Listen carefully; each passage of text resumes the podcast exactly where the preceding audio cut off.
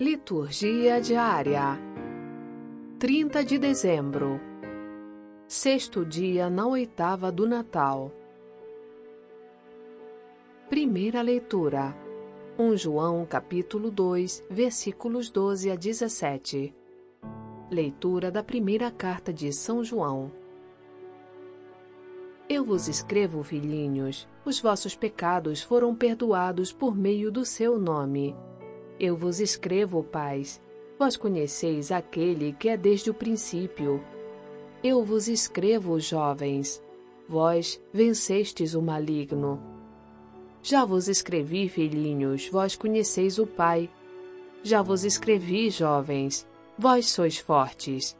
A palavra de Deus permanece em vós e vencestes o maligno. Não ameis o mundo nem o que há no mundo. Se alguém ama o mundo, não está nele o amor do Pai.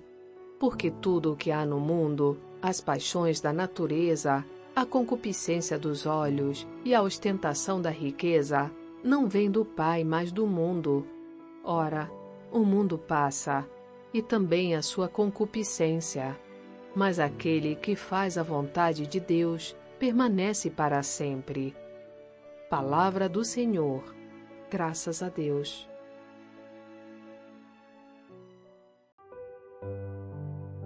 Salmo Responsorial 95 O céu se rejubile e exulte a terra. Ó família das nações, dai ao Senhor. Ó nações, dai ao Senhor poder e glória. Dai-lhe a glória que é devida ao seu nome. Oferecei um sacrifício nos seus átrios. Adorai-o no esplendor da santidade. Terra inteira estremecei diante dele Publicai entre as nações reina o Senhor. Ele firmou o universo inabalável, e os povos ele julga com justiça. O céu se rejubile e exulte a terra.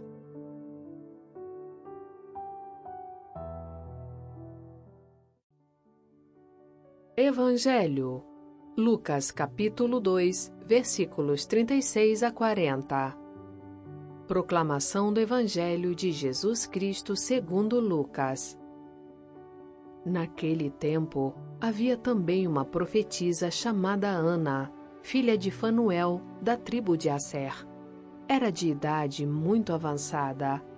Quando jovem, tinha sido casada e vivera sete anos com o marido. Depois ficara viúva. E agora já estava com oitenta e quatro anos não saía do templo dia e noite servindo a Deus com jejuns e orações.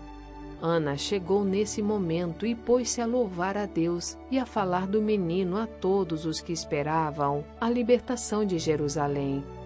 Depois de cumprirem tudo conforme a lei do Senhor, voltaram a Galiléia para Nazaré, sua cidade. O menino crescia e tornava-se forte, cheio de sabedoria e a graça de Deus estava com ele. Palavra da salvação. Glória a vós, Senhor. Aplicativo Liturgia Diária com áudio Vox Católica. Baixe gratuitamente na Apple Store ou Google Play Store. Frase para reflexão: A verdadeira devoção nada destrói, ao contrário, tudo aperfeiçoa. São Francisco de Sales